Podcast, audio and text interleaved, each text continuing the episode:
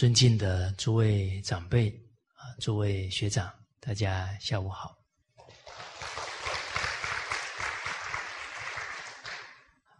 哦，我们读这些京剧啊，再加上看一些历史，哎，历史啊是把这些教诲做出来、表演出来啊，所以常看历史的人呢，度量大，有见识啊。在汉朝时候呢，汉宣帝啊，他是算呢汉朝中心的一个皇帝。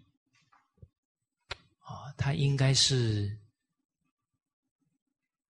汉武帝的孙子。当时汉武帝晚年呢，啊，有一个蛊惑，啊，就是他怀疑自己的亲人呢，啊，埋那些蛊啊，要诅咒他，要害死他，所以连太子啊都被牵连。哦，最后杀自己的。子子孙呢？武帝那个时候是确实是，也是偏的太厉害啊！结果还发现呢，有一个监狱啊，有帝王之气哦，然后就下令呢要杀里面的人呢，哦，觉得那关在里面的人有问题。啊，当时候在那里做监狱官的叫丙吉呀，这是一个忠臣。啊，他直言劝谏汉武帝，就提醒他，连自己的骨肉都在杀害，啊是错误的。啊。他那个正气凛然呢，把汉武帝给震醒了，就没有继续啊去追查，然后把自己的这些。子孙呢，给关起来判罪了，啊，所以这个丙吉啊，对于整个汉朝的贡献非常大，而且他收养汉宣帝，啊，默默的把这个汉宣帝啊照顾长大，但是从来没有给汉宣帝讲过是他救了他，啊，所以这个臣子不简单，从来不邀功，救了皇帝只字不提。最后还是做到宰相，这人有这个福报啊，有这个德行啊，德恨呢，啊，这大德者必得其位啊，他还是做到宰相。而就因为汉宣帝啊，在民间长大，不是在宫廷里长大，不一样啊，在民间长大呢，知道民生疾苦。就特别能体会老百姓的痛苦需要在哪里哦，所以汉朝到他的时候啊，就比较败落了啊。他算是啊中兴的皇帝，把把汉朝的朝政呢啊能够再兴盛起来。那这个汉宣帝啊，他就要推展吏治啊，让这些官员呢都懂得。公平廉洁，这是好事情。好，而官吏假如不公平廉洁呀，这整个社会风气呀就越来越坏啊，这个国家的治理就衰败了啊。他抓到了为政呢，最重要的啊，我们在物本里面也有学到，就是。整个官员要公平清廉，这个是最关键的地方啊！所以我们一般都说廉政、清廉的政治。哦，因为不清廉呢，就要鱼肉老百姓了，那老百姓生活过不下去了，这社会就很不安定。好，所以他重视了整个官员的清廉，但是他不是马上颁布、马上要求。啊，他去了解情况，了解到呢，一般基层的官员，他们的俸禄太少，哦，那他根本就连生活都过不下去，你叫他不给老百姓拿点钱，很困难，哦，所以他就下令啊，这些基层官员他的收入只有百担粮食的，这个一担是十斗，就一千斗以下的官员呢，啊，调薪。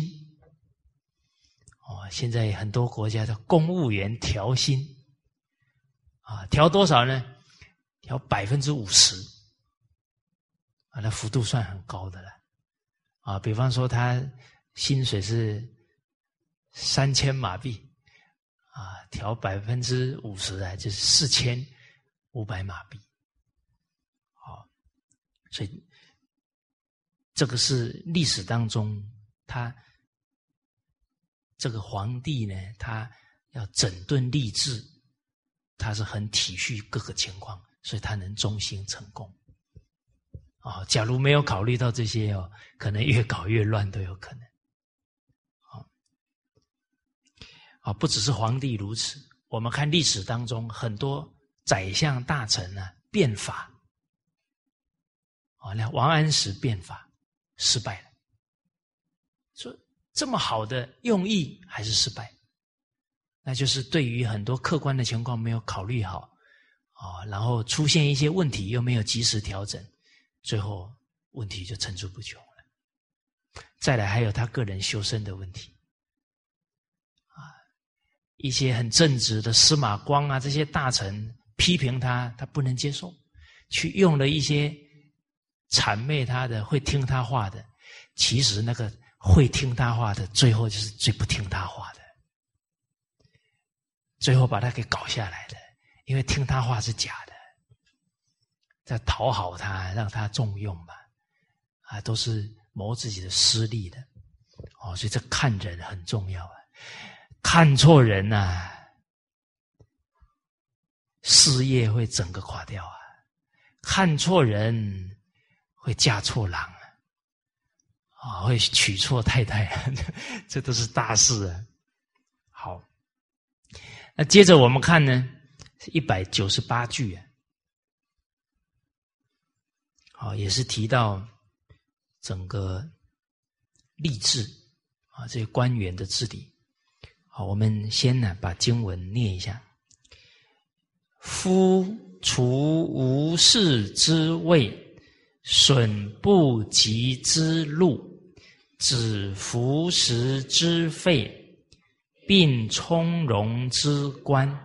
使官必有职，直任其事，事必受禄，禄待其根，乃古是当今之所宜也。经文一开始呢，就提到啊，要撤除啊这个没有事可干的职位。那这个职位就是虚设了？那虚设他白领钱，尸位素餐啊！我们要了解到，治理国家的人要知道老百姓的纳税钱呢不容易啊，那都是血汗，就会珍惜，不敢乱花。哦，你说很多公务员他出去招待人，吃啊喝啊，耗费非常大，那都是老百姓的血汗呢。哦，有报道到呢，有一些地区啊，吃饭浪费掉的食物有多少呢？百分之五十。其实我所看到的啊，有一些情况不止啊。哦，比方说请客啊，三十道菜，哎呀，有时候三十道菜啊，真的吃不下呢。为什么吃不下？就算一算那个要花多少钱，就吃不下了。啊，我都会这么算，三十道菜可以应几本《弟子规》。啊，他虽然是很热情啊，但是这个风气啊，还是要慎重。因为他假如是公务员，那个花的都是老百姓的钱呢，不是他的钱呢。哦，所以古代有一句话很重要啊：“耳奉耳禄。”民脂民膏啊，那公务员领的钱都是老百姓的血汗呢。我以前也是公务员呢，我在小学教书啊，啊，假如不认真教他们的孩子，那就对不起所有的这些纳税人了。哦，那冤有头债有主啊！我拿纳税人的钱不认真，那以后所有的纳税人都是我的债主。那你看我下辈子做什么？那只有做牛做马，不然还能做什么？刚好我又属牛，提醒我。哦，哦，所以人一明白这个因果关系呀，应该该感念老百姓这么辛苦纳的钱啊，一分一毫啊，都要恭敬尊重，啊，不敢浪费。哦那你呃三十道菜再怎么吃啊，百分之二十都吃不到，其他百分之八十都浪费。啊，台湾有一段时间呢，提倡梅花餐。啊，大家看过梅花没有？梅花有五个花瓣嘛，中间在一个汤叫梅花餐，五菜一汤。啊，你请。尊贵的客人呢，哎，也符合节俭，五菜一汤啊，这个都是很重要的提倡。哦，现在整个大陆的政府啊，对这一方面非常重视，而且领导人都带头，啊，在中央级干部啊下去巡查工作啊，吃便当，不浪费啊，上行下效非常重要。哦，所以一个团体或者一个国家啊，他在设置这些干部职位啊，他要考虑到工作之后呢，定岗、定岗位啊，定编制，最后要定他的职责。你不能给他一个位置，没有工作给他做，那他白领薪水了。哦，啊，你假如讲人情。哇，那某某人的什么亲戚啊，不能得罪啊，让他进来也没干什么事，这个都是浪费国家的钱财，这个都要除无事之位。哦，啊，其实这个明理的，不敢领那个钱啊。哦，所以有一句俗话讲，一世为官，九世牛啊，啊，当了一世的官员。没有好好爱爱护人民，浪费纳税人的钱，九辈子得来做牛做马还呢。好，那在大学里面呢，有一段很重要的教诲啊，一个团体、一个国家呢，怎么财富啊非常充裕？大家注意哦，现在全世界，尤其民主国家，财政充不充裕？何止不充裕啊？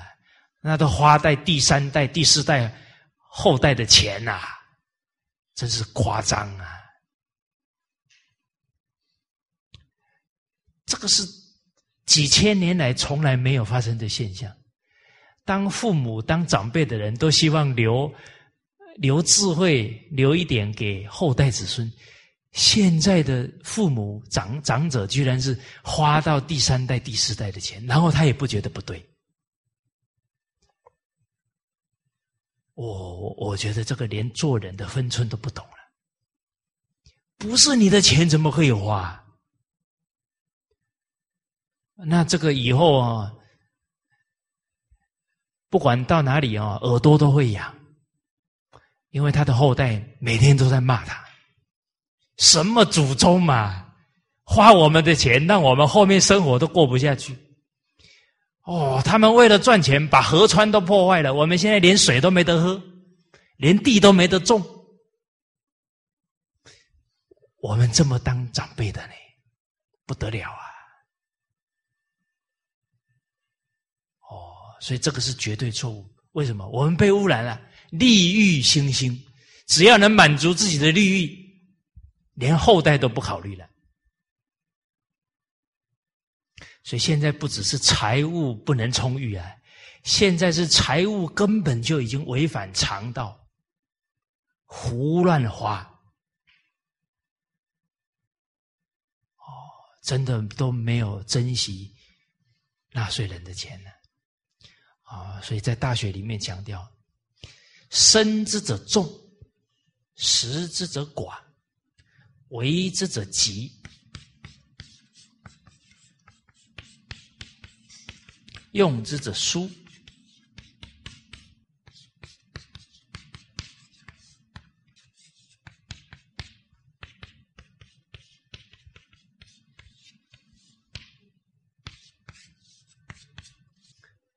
生产的人众多，啊，延伸到现在的社会就是就业率高，不要游民一大堆，不要游手好闲很多，不要。啃老族一大堆，白领一族一大堆，那他不止没有人生产，连父母的老本都被啃掉了。所以古人你看这一点很重要，但这要靠教育。你说奇怪了，现在都大学毕业，哪有缺教育？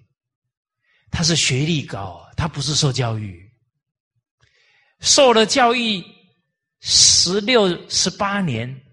居然不肯赚钱奉养父母，那哪有受教育啊？那是学历高，读了一大堆知识，毕业以后打电动玩具都不出去工作。所以教育核心什么？孝心、责任心才是教育的核心啊！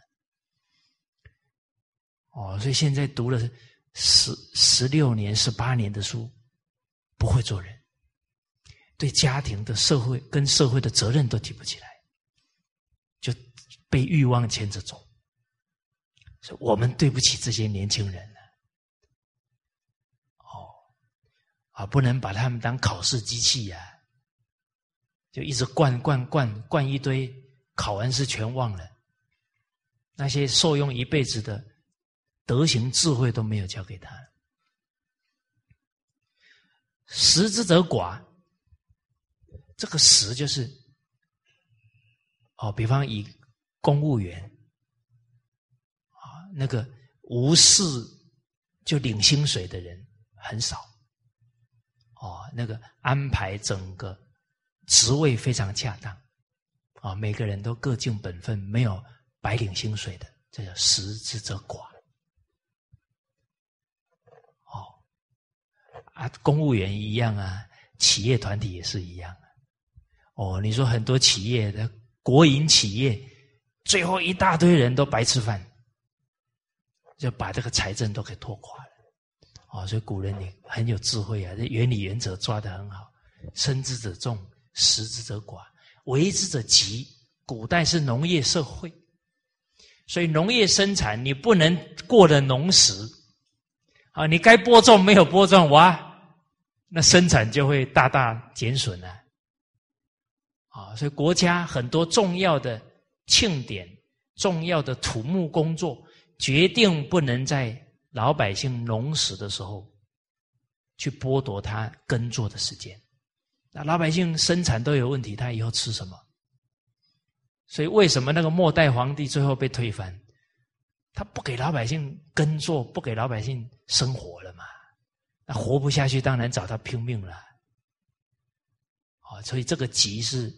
及时的啊，农业社会，它当然要抓住那个生产的时机点，啊，他要照这个事实的运作来生产，啊，春耕、夏长、秋收、冬藏，啊，包含你其他的行业都要掌握机会点，然后勤奋的去工作。你又不珍惜机会，做的又很懒散，又不勤劳，那当然还是没有办法对国家有很好的这个贡献。哦，那很多企业他就是抓住了他这个服务大众的机缘，很好的去做，最后他在那个领域啊就很成功，他也给国家纳了很多税收。哦，啊，为之者急啊，用之者疏。啊，这个用钱。量入为出，他才能够宽裕。啊，现在整个错误的消费习惯，先消费再付款就完了。哦，所以崇尚功利社会的那些用钱方法，太多人一辈子都负债，压力很大。为什么？他负债啊，他只要那个工作没有了，他的房子就没了，或者他的车子就没了。那他一有压力，他要跟人家竞争呢，那变成同事都变成他竞争对手啊，那个工作压力很大的哦，嫉妒啊、陷害都有可能会来哦。哎呀，那个讲起来恶性循环，哦，那他就一直要磨到自己的机会，磨到自己的利呀，他就不知道财富福报。是靠自己的心修的，不是这样去你争我夺的。那那整个社会就偏得越来越厉害，所以上下交争利，国危矣啊，社会危矣啊，家都危了，父子都会争钱呢。哦，所以这个是错误的价值观。哦，所以量入为出很重要。所以上有好者，下必甚焉。父母很会花钱，小孩更厉害。哦，那那没金山银山都花完了，是吧？啊，那个，假如妈妈剪一个头要一百五，那你看那个女儿去剪个头要多少？哦，我们当时候到海口去啊，剪一个头三块人民币。剪那个头很舒服，因为觉得很省，所以其实快乐跟痛苦啊是自己的心态吧。你觉得节俭很欢喜，你越节俭越高兴。那个高兴是从从内心出来的，不是外面刺激的。哦，你一件事一件衣服穿二十年，你每一次看到它就很欢喜。你看人家还说：“哎呦。”最近流行这个款式的，因为会复古吧？哦，你就觉得嗯，挺挺好，挺好。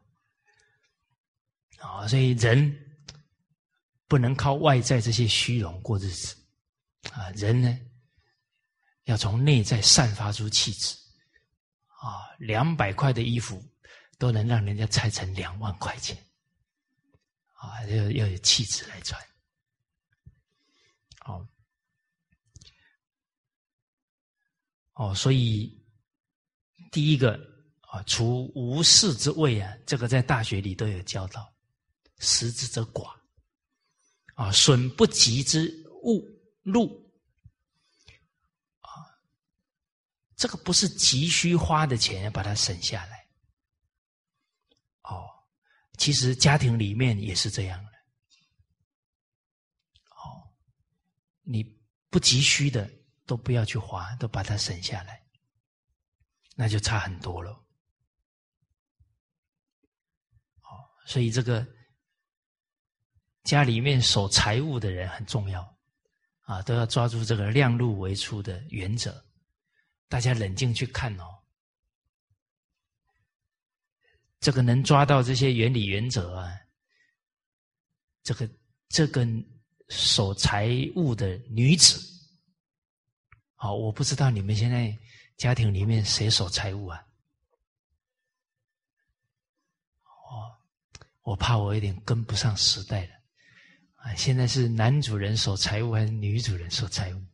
啊，不管男男人女人守财物，啊，要当省则省，当花则花。啊，量入为出，你不能省到最后变成吝啬，那不行。吝啬的人以后一定生奢侈的后代，因为吝啬损德，你就会生一个把你花掉的人，因为你的钱留不住财呀。啊，这比色之人呢，啊，必生奢难，就会生很奢侈的后代。啊，所以有一句话叫“人算”。不如天算哦，这些道理一明白啊，就朝着天道去经营家庭。哦，所以我们看到三五十年前啊，我们父母那一代生五个、生八个孩子，爸爸一个人赚钱，还要养爷爷奶奶。大家看哦，一份薪水养多少人？嗯，那有的还有姑姑哦，还有小叔哦，养十几个人呢，养了十年二十年了，还买了两栋房子，没有贷款，一份薪水哦。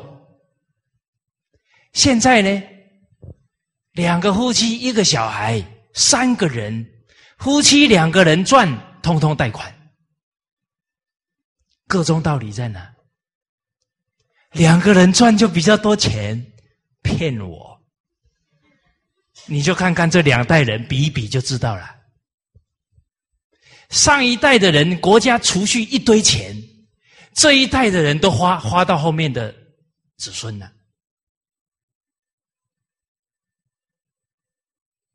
所以人哦，不把这些道理想通哦，都被这个社会错误的风气给团团转，最后在那里啊，人生苦短。苦是结果啦，因是什么？迷啦，邪正是非，善恶流弊分分别不出来啊，随波逐流就被牵着鼻子走了。哦，啊，所以这些经典都是不变的修身齐家的原理原则。哦，好，所以诸位男士要组织家庭，要找对象，一定要找勤俭的。不穿名牌的，啊，不然你就痛苦了。啊，每一次陪他买衣服，你心脏病就要发作了。哎，好，再来呢，止服食之费。啊，这个止就是停发，啊，不做事的人，啊，啊，停发这些。白领俸禄的人的费用，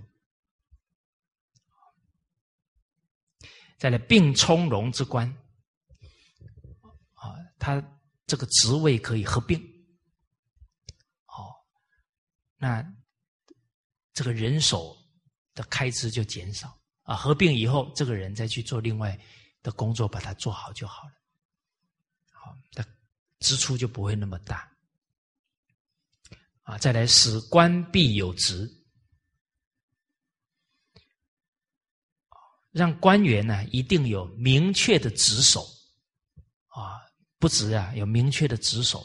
啊，他还要懂得呢啊，对他所负责的事情啊要做计划，啊，那每天都很清楚要做哪些事情啊，才不会一天一天这样晃过去啊，很多国家重要的事都没有做到，啊，那职任其事。那每一个职守里面呢，所担任的事务都非常清楚。那因为他做了这么多事，那是对国家的贡献。那国家也有道义啊，要照顾他，所以势必受禄啊。所以公务员领国家的薪水，是国家尽一份呢，对他还有对他家庭的道义哦。这不是厉害哦。所以，公务员应该都是一种道义的人生态度啊。那路带其根，因为他是官员啊，他是管理老百姓啊。这个是农工商这些行业都需要管理，谁来管？是，就是官员来管理。那他就不用耕作了，他再去耕作，他哪有时间做管理呢？啊，所以禄带其根，啊，他有了国家给他的俸禄啊，他就不用去耕田了。啊，所以这个在孟子啊就有讲到，啊，一般社会当中啊，或者团体里面呢，或劳心，或劳力，一个团体里面有管理阶层啊，也有基层工作人员。那管理人员就是劳心啊，他用心思啊、精神去管理啊。那基层的人他就出力把工作做好，就劳力者啊，叫或劳心，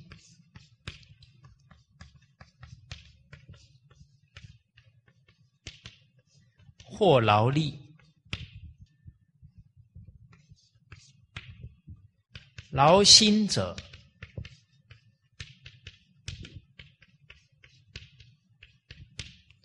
治人啊，用心思做管理的人，他啊治人就是管理各行各业啊，管理人的工作啊。劳力者治于人啊，接受管理。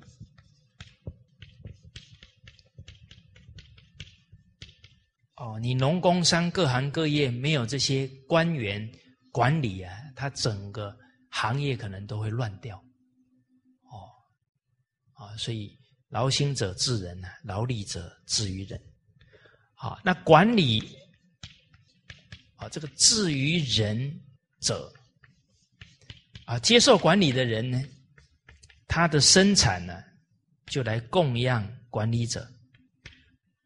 所以，至于人者，食人；啊，管理者治人者，食于人。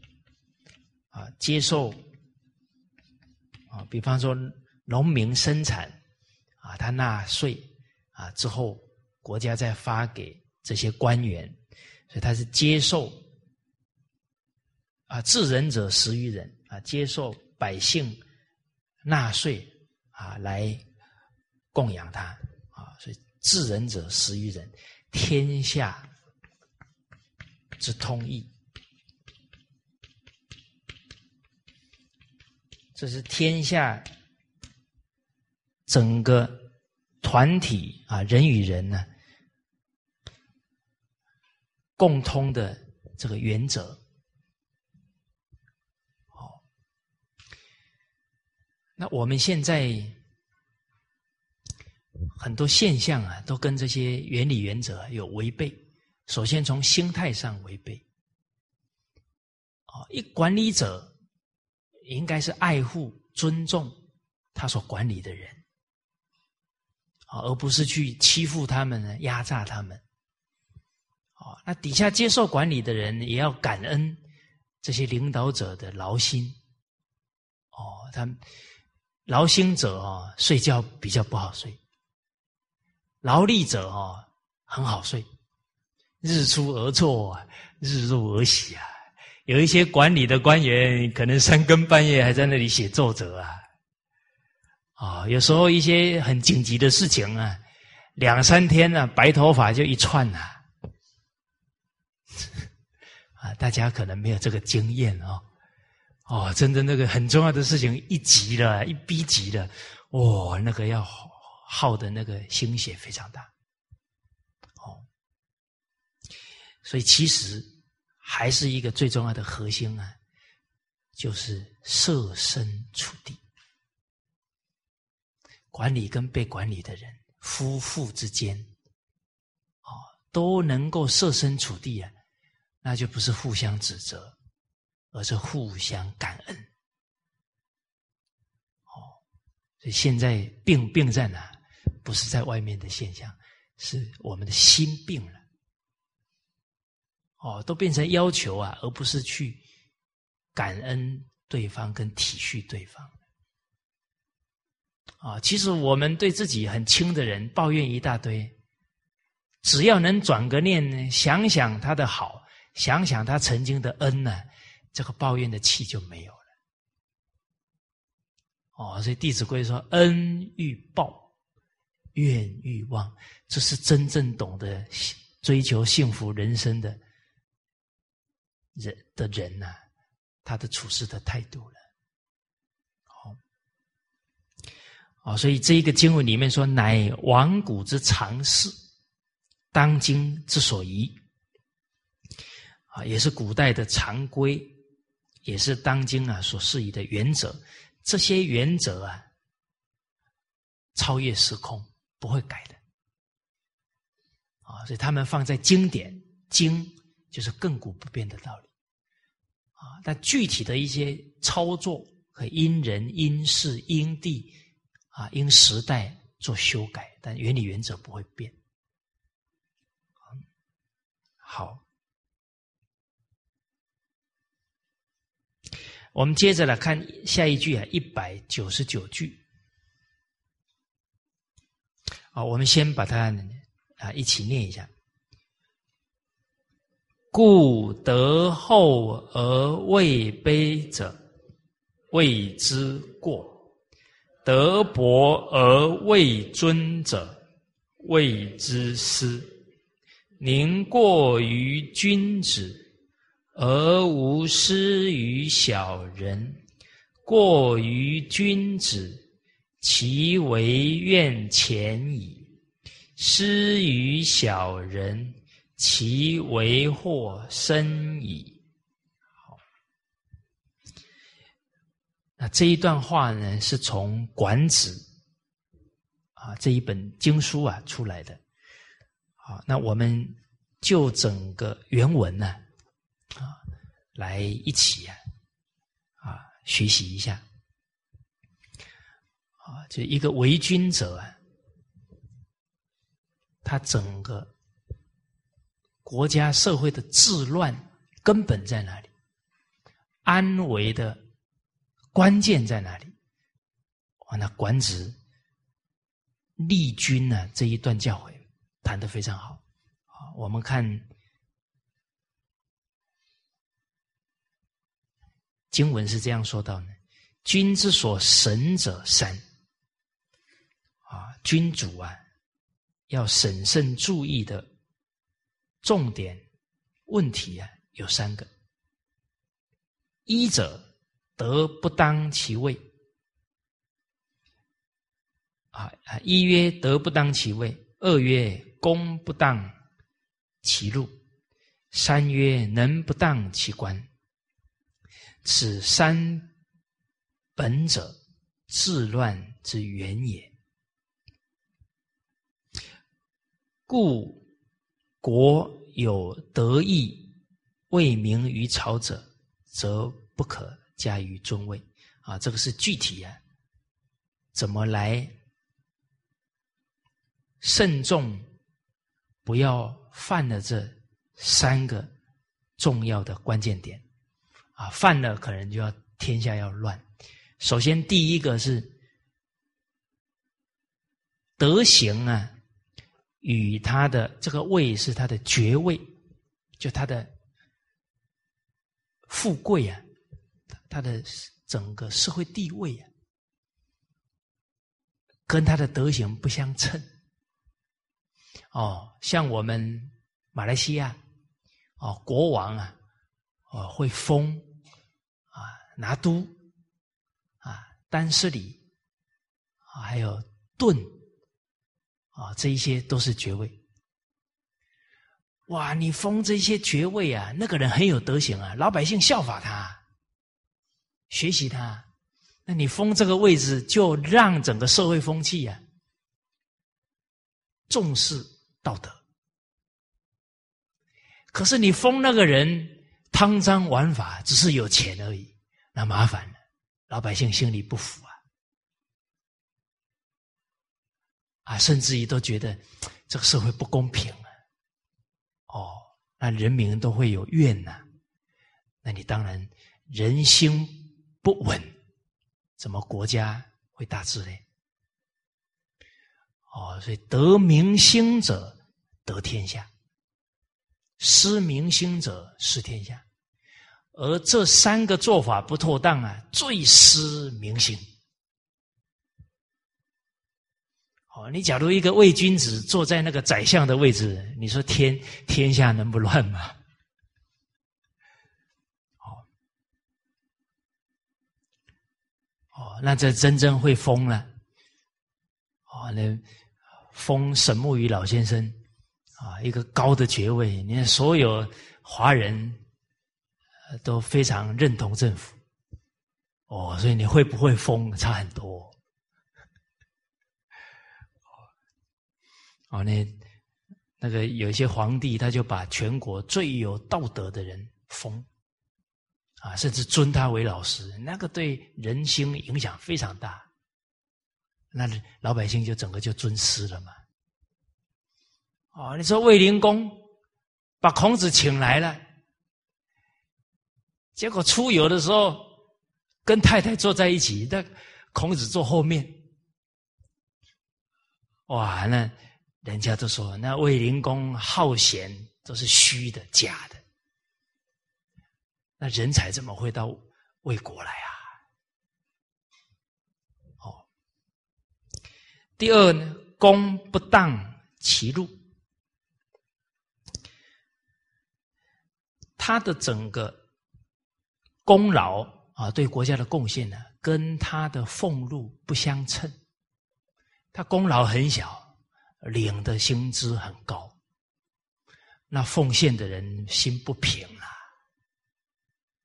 功劳比他大的人反而都没有受到国家的重视啊照顾，那谁还为国家出力呀？那这大家都想要谋谋名利的人都去巴结谄媚皇帝呀，谄媚这些权臣就好了。那谁真正去为国家出力呀？啊，啊第三，能不当其官，他的能力跟他的官位不相称，那是铁定事情办不好啊。那老百姓的事他都不能够办理好，那会有民乱的，老百姓会有怨言的。哦，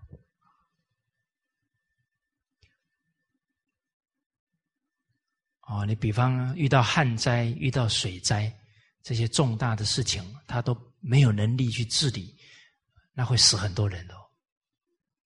哦，包含他的管理能力啊，能不能做中央级的位置啊？这个都要考虑清楚的。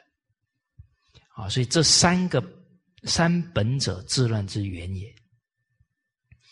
那同样的，用在一个团体里面，亦如是了。啊，德要当其位啊，功要当其禄，能要当其官。人心才会平，不然会怨声载道。啊，故国有得意为名于朝者，则不加以不可加以尊位。他的德行啊，还没有能在整个朝廷树立威信，就不能给他很高的尊位。人家觉得名不符实啊。那就封这些官，就失信于大臣了、朝臣了。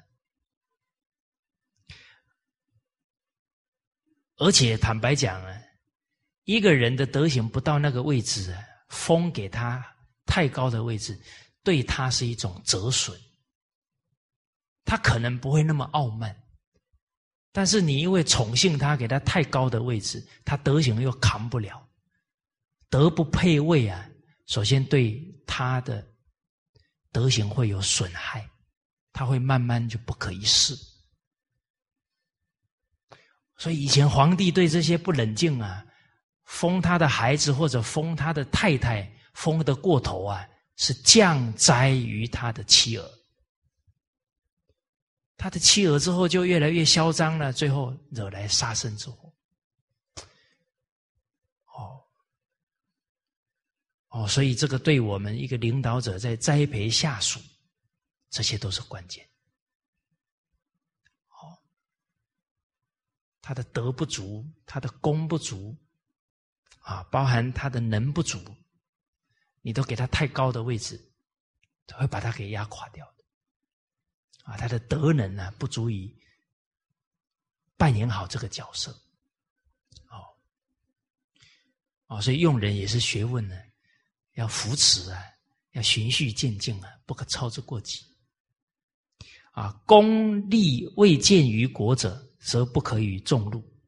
啊，他建功立业，还不能算是对国家有重大贡献，就不能给他太高的俸禄。啊，临事不幸于民者，则不可以使任大官。啊，这个临事就是他真正。担任治理啊，一个地方的政治，假如不能取信于民，得到很好的名声，啊，造了很多的啊这个政绩，那就不能给他更高的大官。啊，所以接着这一段话呢，就是我们课本上的“故德厚而位卑者谓之过”。他道德很崇高，可是呢，他的官位很低，啊，身份很低呀，这是君王的过错。啊，你没有重用这个人，而且对他也不恭敬了。啊，德薄而位尊者谓之师。他德行浅薄啊，但位置太尊贵呢，这是用人上的失误。这个不只对当事人有折损，他会不可一世，为整个团体国家有大的坏处。为什么呢？接下来就分析了。宁过于君子，而无失于小人。啊，做错了呢，宁可啊是犯了不尊重君子的过错，啊，就是他德厚，但是我们却不懂得用它，它变成位卑的，那就是。对君子的不恭敬，但是宁可是对君子不恭敬啊，不可啊，勿用小人。为什么呢？过于君子啊，其为怨浅矣。哦，你这个过错呢，犯了啊，君子有修养啊，他不会跟君王计较，他那个忠心啊。哪怕你贬了他呢，他还是处江湖之远，则忧其君。所以得罪君子啊，问题不大啊。但是对国家的治理啊，就有损害了啊。所以其怨浅矣。好，我们看那范公被贬了那么多次啊，还是这么忠诚，甚至于是那个陷害他的官员，他都不埋怨。这个是真修养啊！哦，施于小人呢，其为祸深矣。啊，假如误用了小人呢，他引起的祸患呢，就会很深远。为什么呢？比方说他是小人，那小人体现在哪里呢？《哦论语》当中啊，很多句子让我们体会到啊小人的心态，而其实小人不是说别人啊，很可能是我们自己啊。你说我现在学圣教啦，那学习是一个过程，我们不是一打开《弟子规》就是君子了啊，必然是做到以后是君子，还没做到以前，很多心态其实跟。小人相应，小人不是坏人呢，坏人是贪赃枉法犯法。但是，假如我们的心态是跟小人相应，迟早要贪赃枉法，因为越偏偏到最后就触犯法网了。大家看那个历朝那个大奸臣，他也是读书人啊，他也不是不明理啊，那越偏偏偏到最后控制不住了。哦所以，一个领导者要护念好底下的人，那当然，为官者、为领导者更要护念好自己。哦，米不有出，显客有终啊！我们往往在效忠于一个事业，一开始都是非常好的态度，但是要能保持这种愿心，保持自己的操守，那个都要战战兢兢啊！啊，那要生于忧患，死于安乐才办得到。哦，我们看《论语》讲的：“君子喻于义，小人喻于利。”只要我们有为自己想了，这个就往小人路上走，那自私自利就会开始扩展，最后就会危及到团体的利益了。所以我们的第一念都是为自己的，很有可能以后啊就会做出小人的行为。那我们又是领导者，我们一自私，我们带的人通通都学到这个态度，所以其为祸深矣。因为态度跟小人相应之后呢，会形成风气，所以清朝乾隆皇帝用了和珅。和珅所带动的负面风气呀，可能根本扭转不过来，所以清朝从乾隆以后就垮，就慢慢就垮下来了。所以那个“其为祸深矣”啊，从明朝的严嵩、清朝的和珅这句话都可以证证明了。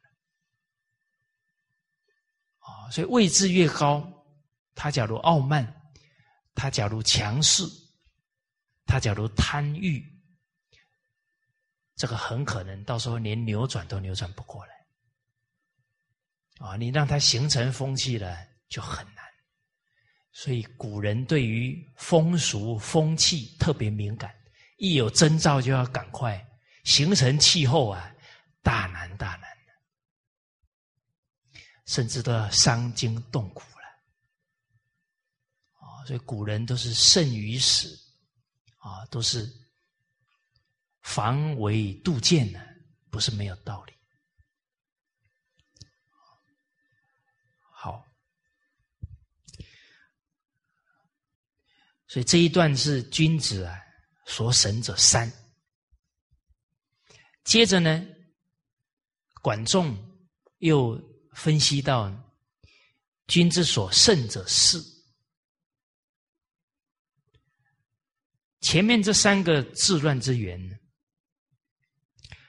后面这慎重的这四个重点呢，其实跟认识非常有关，就任用人，任用错了所产生的负面影响非常大。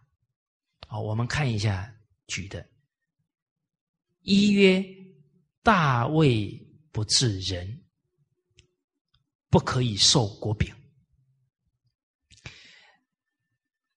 在管子的原文呢，是用“大德不治人”，啊，所以这个“位”啊，做德，就是这个人呢，他也很重视修行，修养自己的德行，他也标榜自己的德行，但是你要慎重去评估。他真的有这样的圣德吗？假如没有，那就他就德不配位了。啊，你又用了他，那他德又不配位啊！你又把国家最重要的位置给他，啊，比方说给他宰相的位置，那他根本那个德是虚的，不是实的。他又有私欲，最后他就。他一个宰相就用他的人脉，用他的亲戚朋友，最后整个朝廷就完蛋了。这个在历代都有这个现象，啊，所以不可以受国柄，你不能给他部长啊太高的位置，在没有确认这个人的德行以前，不能把重要的位置给他。哦，哦，你看很多。一个省啊，一个直辖市啊，那个所治理的是几百万甚至上千万的老百姓，他一贪污啊，那是吓死人了，那个影响的面太多了。二曰见贤不能让，不可以与尊位。一个人见到贤德之人啊，不能礼让，甚至不能把位置让给他，那这样的人。你不可以给他尊贵的职位，因为一个人的职位越高，他最重要的工作之一排在第一位是什么？举贤才。啊，所以您看宋朝那个官帽啊啊，大家看过包青天没有？那帽子是什么？前前面低，后面高，那个帽子叫举贤帽。看一个官员他的功绩呀，啊，他治理的成绩，看什么？看他推荐的人才有多少，那个是对国家最大的贡献啊！所以从汉朝以后叫举孝廉，孝就有德，廉就不贪污。他举的真正的孝廉越多，那国家就有人才了啊！所以这个帽子都在表一个为官者第一个位置就是举人才，但是他会嫉妒人才。严重的还会陷害人才，你给他越尊的位置，作乱越大。所以李斯害了韩非，哦，那赵高这些人都很会害人的，所以国家就完蛋了。哦，所以这个都是整个国家安危的关键哦。哦，第三，三曰伐必亲贵，不可以使主兵。他惩罚不公平啊，自己的人都不惩罚，然后那个有权势的人呢，他都讨好，也也不公平啊，都特殊待遇啊，都不处罚，那整个军队不平啊，最后军队会作乱呐，反他那就完蛋了，所以他不能做主帅啊，他心不公平，不平则明啊。所以平才能安呐，安才能乐啊，啊，公才能平，平才能安，安才能乐，是叫公平安乐啊，互为因果啊。哦，那这个就要观察了。他当主管的人，他假如都用听他话的，都用跟他关系好的，铁定出事，因为他心已经不公。他爱憎很强烈，喜欢的他就用，讲话他不高兴的他就避开他，哪怕他讲的很有道理，他也不用。哦，这个不可以使主兵了。那这个明朝有一个名将啊，叫戚继光。啊他日本那时候倭寇作乱呢，他是名将，他当主将啊，他的舅舅啊，在他的军队里面，就他叫舅舅啊，他的舅舅呢很嚣张，犯错，戚继光怎么办？那包庇自己的亲人，他不是失信于整个军队吗？他还怎么带兵？啊，所以马上打了他舅舅几十板，打不打不行啊，不能立威。那带军队是大事呢，军队一乱，假如外患来侵略啊，那国家的损失就不得了了。啊，打！所以有一些事不容易做哦，还要顾及呀人情事呀，合情合理合法，所以这个义不容易啊。所以《论语》说：“君子义以为直，啊，礼以行之，训以出之，信以成之，君子在。”一个君子啊，他立身处世。啊，他负责任务，表现出来是什么？他的本质啊，义。好，不止啊，那个忠义道义，他处理事情啊，也合情合理合法。啊，礼以行之，这个礼体现在哪？组织伦常，他很注重整个团体组织的运作。他不会官位大了不尊重底下的高高层干部、中层干部、基层干部，他还是尊重他，守礼就是守伦常，他不会越级呀，去行使他的命令。你越级了，那底下的干部就很受伤啊，觉得你不尊重，甚至会产生觉得你不信任他。啊，这样对团体的人和就会有很大的损伤。所以这个伦常重要，这个礼敬的态度很重要。啊，训以出之，表现出来谦虚、谦和，很重要啊。哦，啊，谦虚，他能听别人的意见，集思广益。啊，谦虚谦退，啊，让人如沐春风。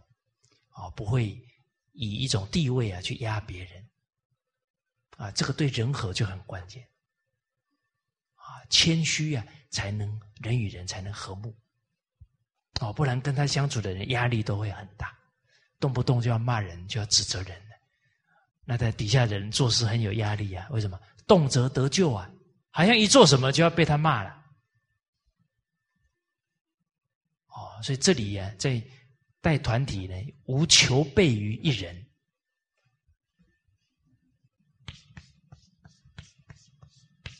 这个也是《论语》里面呢，让我们领导者呢不要苛刻，啊，其实要严于律己，而不是严责于他人。啊，这个与圣贤教诲可刚好就颠倒了，严以律己，宽以待人。好，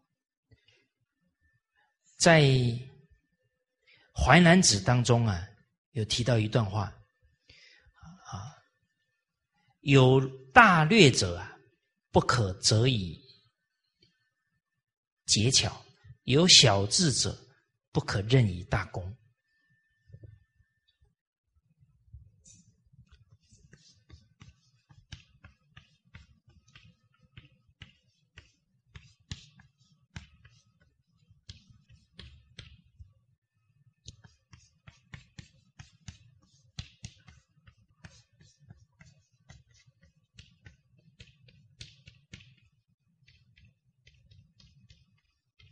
这个都是群书之要的教诲啊！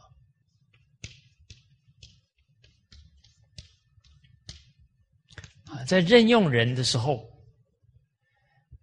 有很深远的谋略的人啊，他考虑五十年、一百年之后这种才性的人，不要严格要求他的技巧，就是他要很敏捷、很灵巧，这不是他擅长的。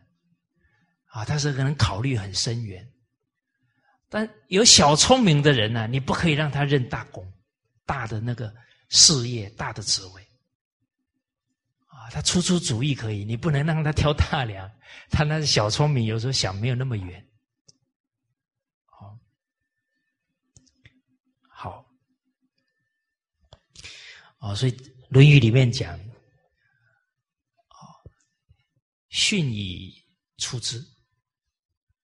我们上一次也讲，君子之事上也，必忠以敬；其阶下也，他对下属呢，必谦以和。信以成之，这一生对国家的贡献能够成就，有一个最核心的，就是要信。其实我们看五常啊，仁义礼智信。这个信贯前面的四个德目，一个人不能守信了，不仁慈啊！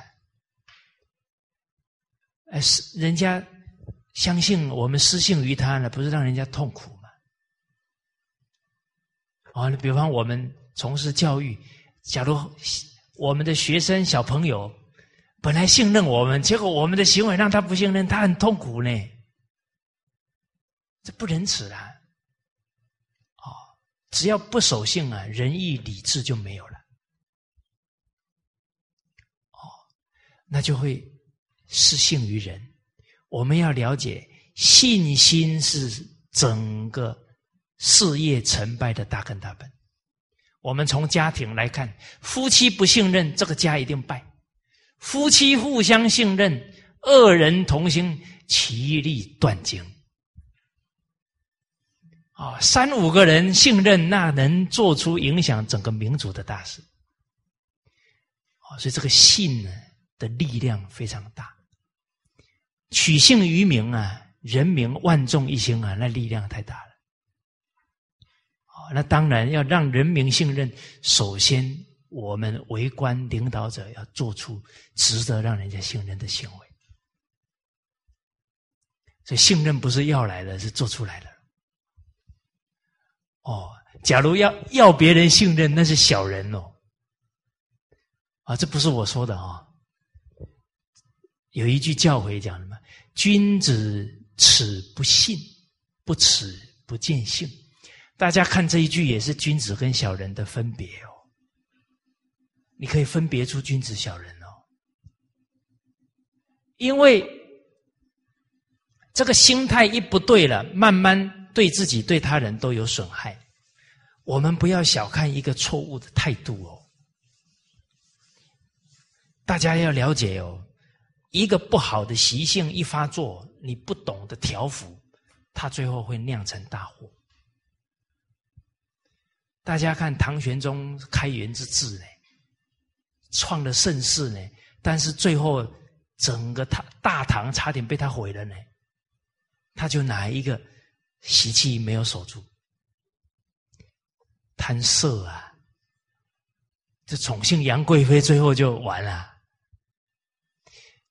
哦，所以一个蚁穴哦，蚁穴大不大？你蚁穴这样这么小的洞，你不重视它，慢慢慢慢扩大啊，那个整个提防就被冲垮掉了。那你说呢？蚁穴要不要重视？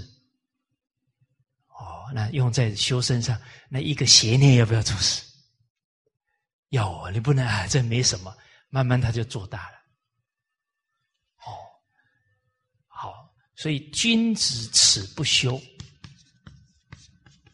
羞耻自己没有做出真正有德行的表现，耻不修。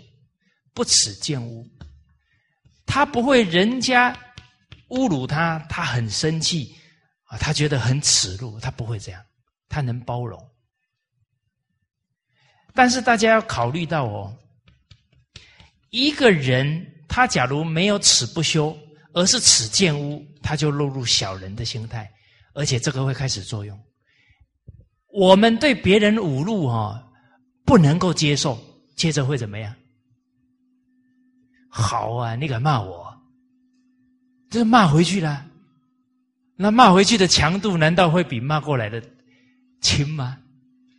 那就互相 互相这样骂了，那这个你看他这一念之后发展，对自己跟对你的影响大不大？那这整个风气就就完了。所以我们不要小看一个错误的态度哦，那会影响整个风气哦。啊，此不信，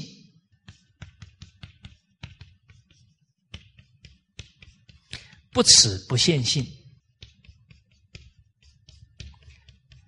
羞耻自己不能做到让人家信任，不会羞耻别人不信任自己，他处之泰然，人不知而不愠，没有什么。可是我们。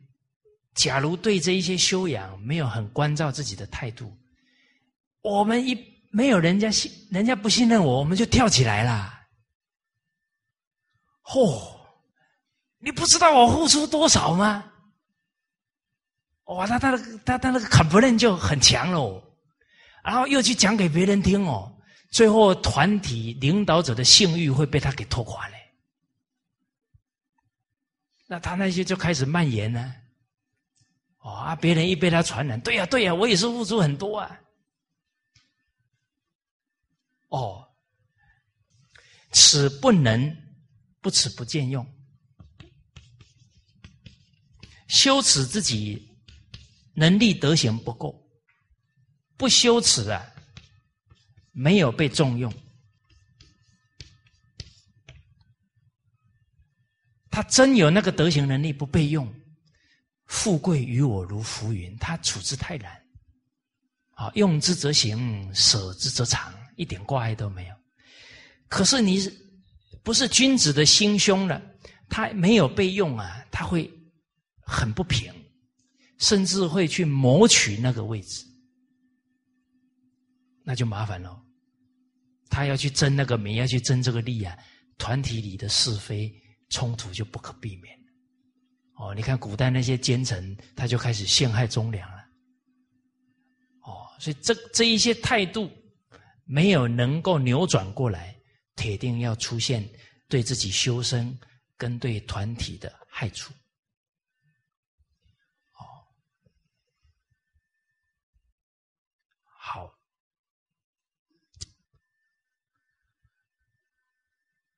哦，所以刚刚跟大家交流到，夫子赞叹整个君子的展现，啊，他整个人格表现呢，包含他处事待人，啊，君子义以为直，礼以行之，训以出之，信以成之，啊，君子在。啊，那我们读完这一句。啊，时时关照自己，啊，跟义、跟礼、跟谦逊啊，跟性相应。那当时候这个戚继光打了他舅舅，不打不行啊，不能公而忘哎，私而忘公不行啊。打完以后啊。回到家呢，赶紧办一桌丰富的酒席，请他舅舅好好吃一顿，然后给他赔礼道歉。啊，因为在军里面、军营里面他是主帅，君臣关系；回到家里呢，他是外甥。啊，这就情理法的考虑啊。好，第四人誓曰。不好本事，不务地利，而亲复练，不可与都邑。此事物者，安为之本也。啊，古人呢，他对于每一个做法或者风气，会产生什么样的发展，他们都很敏锐。啊，对于这个事物发展的轨迹呀。特别容易洞察到，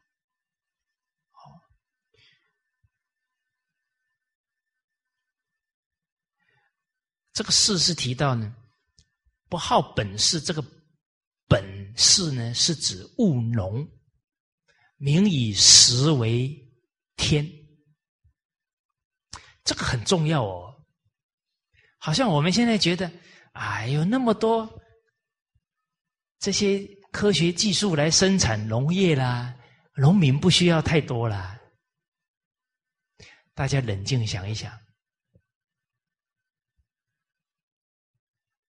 现在为什么每一个国家的医药费这么庞大？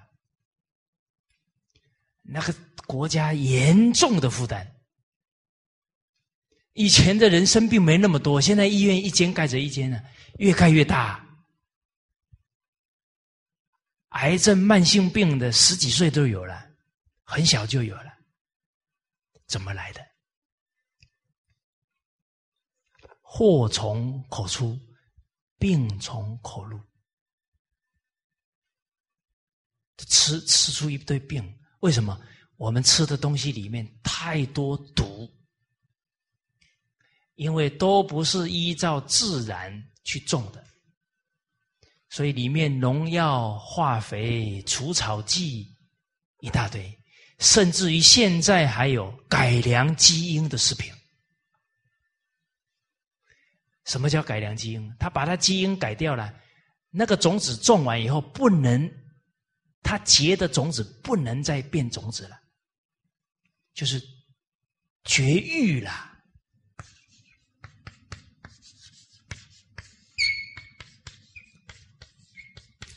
结果我们现在的人吃了以后啊，不孕症越来越多，大家看，违反自然，吃违反自然，生产农业违反自然，人类最后的命运是什么？绝子绝孙呐！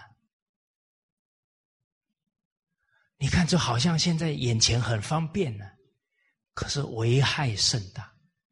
想远的会断子绝孙哦。你说谋眼前方便呢，但是这些设计这一些啊。这些改良基因的这个这些人的心太狠，这个太太愚痴了，让人类后代都有莫大的浩劫。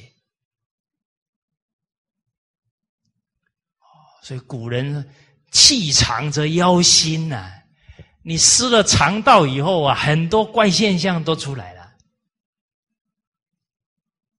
哦，那不只是绝。绝育了，现在人病一大堆，都是很小就生病，然后国家的财政都被拖垮，所以还是要走回哦正常的，农民还是要多一点啊，人才能活得正常，吃的正常啊，不然现在三餐吃什么？吃毒药啦，啊，不要再说了啊，再说下去吃都很困难。哦，没关系，啊，学传统文化的人练内功，把这个毒转成转掉，啊，有啊，哦，江本胜博士那个水试验吗？啊，所以吃饭以前要祈祷，啊，最好是啊念一些京剧，念一念，那个磁场就改善。哦，但长远来讲啊，还是要道法自然。哦，所以其实古人这几千年的教诲，你再拿到现在来看，那个都是治乱安危的关键，不可小看呐。现在人呢很聪明啊，他很会创新呢，可是他不知道创新是用啊，它的根本是什么？根本是智慧。根本是慈悲。你现在用了，现在的人方便，会危害一百年后的人，不能用啊！不然那个用叫乱用了，那个叫聪明反被聪明误了。所以用是才能，本是德行，本是仁爱行。现在都强调创新。现在的人学的都鬼头鬼脑，但是他他用的方法都跟人以自信相违，就麻烦了。所以现在诈骗集团一大堆，他想得到的我们都想不到啊。他有没有创新？这本末要抓住啊，不然麻烦了。训练出一大堆哈会搞乱社会、我们防不胜防的人呢。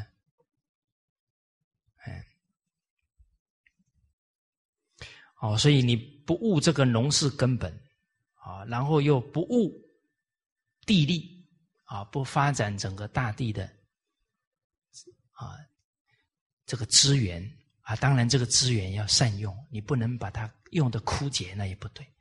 现在在用资源就是这样，就要把它挖光，用光，应该要考虑永续经营，不可以这样用。哦，所以就有比喻。好像说，假如每一个人的生活习惯都跟美国人一样，那好像要三个地球还是四个地球？而亲复练啊，他不会啊，增加老百姓的税收，会设身处地啊，为老百姓想，就像袁了凡先生减租，哦，那成千上万的老百姓啊，就得利益了。所以呢，假如这一个人不重视农业，又不重视整个地力的开发，啊，常常乱征税，这样的人你不可以让他做地方官，不可以让他当县长，危害太大。大家不要小看县长哦，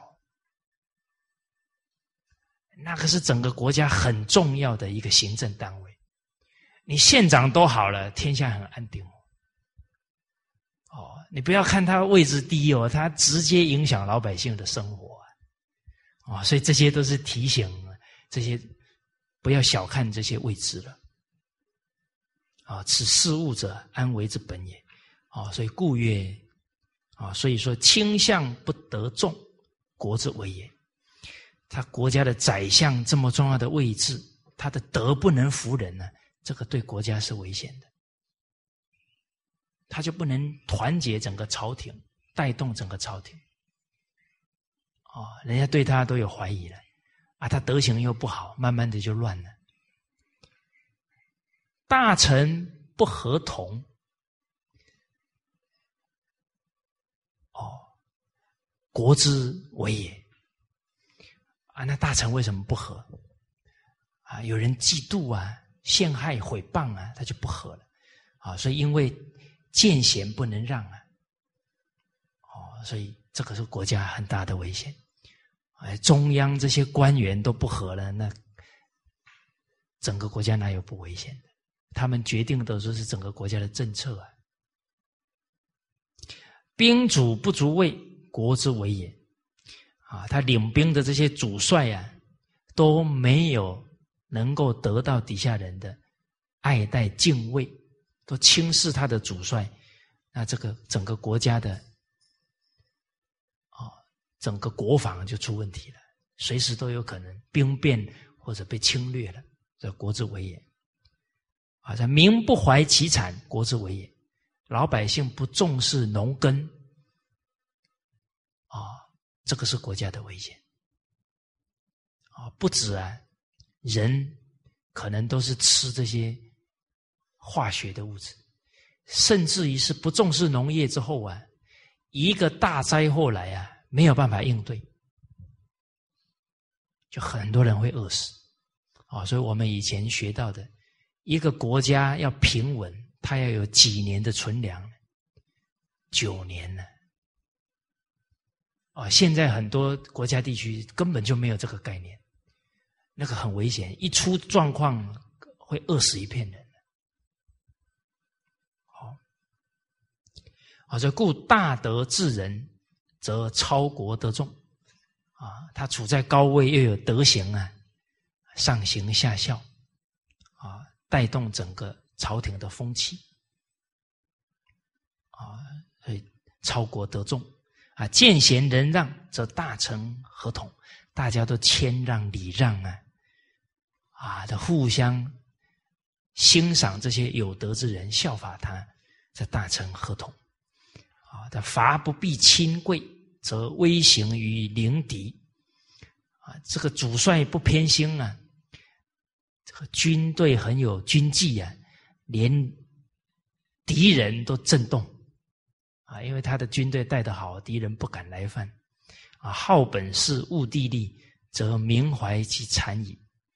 啊，这个地方官重视农业，啊，重视地利的开发。那老百姓啊，就会很重视、关心自己的生产，哦，那也会安在自己家乡的事业。那我们再看回来呢，啊，最后啊，这个认识第两百句，啊，人主有六患。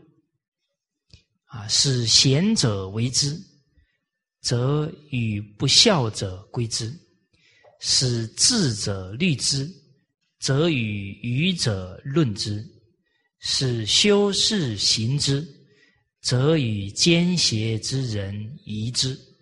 虽欲成功，得乎哉？啊，所以人当人的君主啊，当人的领导啊。有六个忧患，啊，那这六个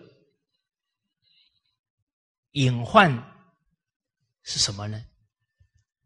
就是任用贤德的人为政，却跟呢不贤的人呢来限制他，那他就施展不开他的魄力了嘛。哦，那这个有什么流弊呢？那贤者你不你不尊重他，他就他又不为五斗米折腰，啊，他对领导就没有信心了，很可能就失掉人才了。人才都走光了，当然是隐患了。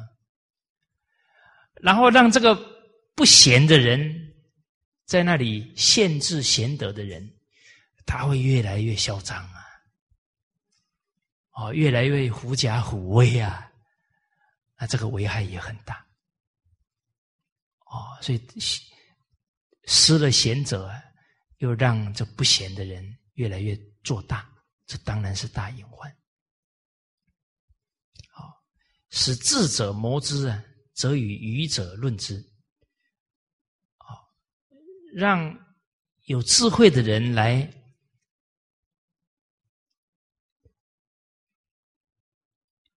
谋划这些重要的政事。啊，他都帮国家出了很好的主意啦，但是却跟没有智慧的人来评论、来否定，那把他的士气都给折损掉了。哦那爱人者，人恒爱之；敬人者，人恒敬之。你不信任，你不尊重他，他到最后就没有士气来做这个事情了。哦，所以一个领导者看到付出的人，啊，看到殚精竭虑为团体谋划的人，你要重用，你要肯定啊。啊，那他们会觉得很温暖的。他费了几天几夜弄出来这么好的计划，你还评论还否定，那他只好退隐江湖了。哦，哦，所以人都需要啊被鼓励、被肯定，啊，不能被打压，不能被怀疑了。我们刚刚讲哎，信是事业成败的大根大本，怀疑啊，很容易让一个团体毁一夕之间就毁掉。比方几个团体最重要的骨干互相怀疑，那个整个一下子人心就离散掉了。哦，哦，所以这一些提醒啊，也都是非常关键。啊，使修士修行之，则与奸邪之人一致。这个修士就是品德很有修养的人，你让他去执行法令、执行政令，却跟奸邪的人呢一起怀疑他。哦，那这样虽欲成功啊，得乎哉？啊，想要真正把治理的事情做好。那是很难的，不可能的事情了。哦，所以我们看到无形的风气，啊，这里是负面的了。你去移之，你去论之，你去归之，那君子道消啊，小人道长啊。哦，他那个气焰呢，包含他那个处处。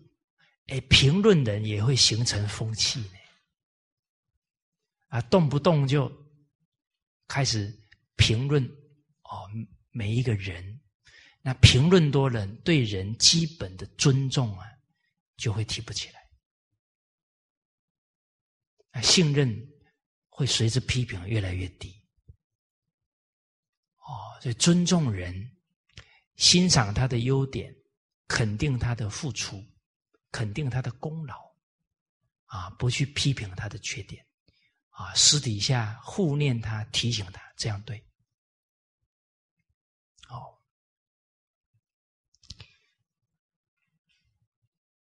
哦，所以大家看看到这个《汉书》里面就讲：“正臣敬者，治之表也；正臣献者。”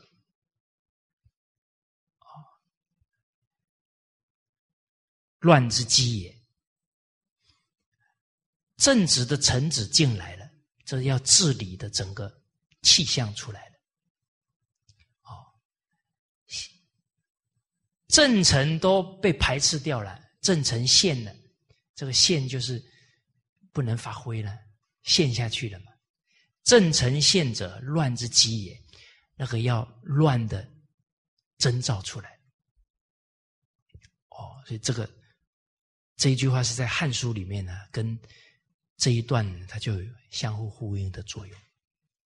哦，所以任人在态度当中啊。都应该要尊重、不怀疑，哦，然后肯定，啊，不去否定，啊，这些一个为人领导者这些态度就非常重要了。好，那今天这个认识啊，就跟大家啊交流到这里啊，我们下一节课呢，进入这个治公，啊，大道之行也。天下为公啊，这个也是得天下、失天下，包含治跟乱最根本的关键的。好，那谢谢大家。